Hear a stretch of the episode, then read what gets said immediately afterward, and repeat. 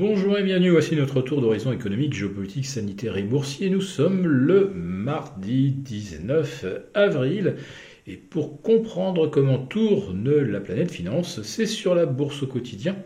Et l'épisode du jour s'intitulera Ça pourrait être pire, mais oui, ça empire.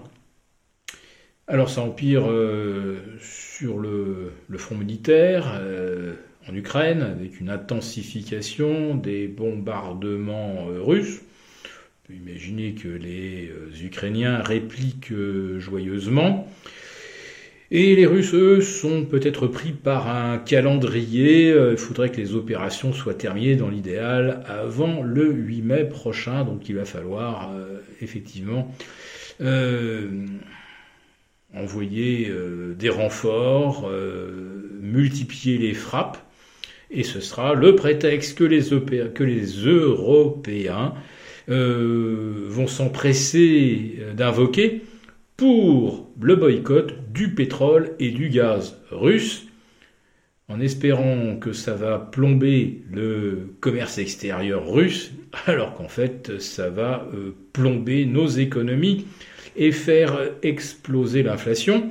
Mais le FMI s'y est fait, et euh, il annonce donc euh, de transitoire, l'inflation va devenir durable suite à la guerre en Ukraine, et pas tant que la guerre en Ukraine va durer, non, c'est euh, les matières premières et le coût de, de, tout va augmenter durablement pour les prochains trimestres et les prochaines années.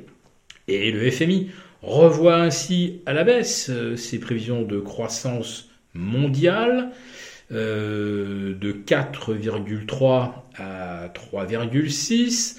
La croissance britannique revue de moins 1% à 3,7. Bon, 4,7, franchement, c'était vraiment un petit peu optimiste. Aux États-Unis, croissance revue également à la baisse de moins 0,7 à 3,4%, ce qui peut paraître également optimiste. Et euh, en Europe, on va également sur une révision de la croissance à la baisse de moins 0,7 euh, en Allemagne, euh, les prévisions initiales ont été divisées par 4 et euh, on va mesurer bientôt le niveau de récession qui sévit maintenant en Allemagne et qui pourrait bientôt sévir en France. Parce que sans le gaz et sans le pétrole russe, l'économie allemande, elle va littéralement s'arrêter net. En France, on n'aura pas à ce point ces soucis d'énergie, mais euh, si l'industrie allemande s'arrête, euh, on manquera de pièces détachées en France. Mais c'est surtout, à mon avis, parce que il y a 500 navires maintenant ancrés au large de Shanghai et de Shenzhen, ces deux ports étant fermés. Essayez de vous figurer ce que représentent 500 navires. Euh, donc on va dire les trois quarts sont les plus gros de la planète les plus gros méthaniers, les plus gros minéraliers, les plus gros vraquiers, c'est-à-dire les plus gros porte-conteneurs. Euh, ils vont tous euh, entre euh, Hong Kong, Shanghai, Shenzhen. c'est là que se concentre l'essentiel du tonnage. Autrement dit, on a rassemblé au large des côtes chinoises l'équivalent du débarquement de 1900 de mai 44 sur les côtes françaises. Combien de temps faudra-t-il pour traiter tous ces euh, navires qui attendent au large? Combien faudra-t-il de temps pour décharger les minéraliers, les pétroliers et remplir de l'autre côté les porte-conteneurs alors que ça fait maintenant 15 jours, 3 semaines qu'il n'y a plus un conteneur qui quitte Shanghai, donc ils se sont forcément accumulés ou ils restent carrément dans les villes de province, ils ne sont même plus expédiés euh, vers la côte, euh, on va connaître euh, des situations de pénurie en Europe absolument invraisemblables. On n'aura jamais connu ça, même pendant le, confinement. Je pense qu'on ne mesure pas bien l'impact réel sur l'économie euh, du manque de pièces détachées, du manque de matières premières euh, qui va nous arriver dessus euh, au cours des prochaines semaines. Alors l'Europe, en plus de ça, non contente de vouloir boycotter le gaz ou le pétrole russe, l'Europe, ou plutôt la, BCE, laisse filer l'euro à la baisse. Hein.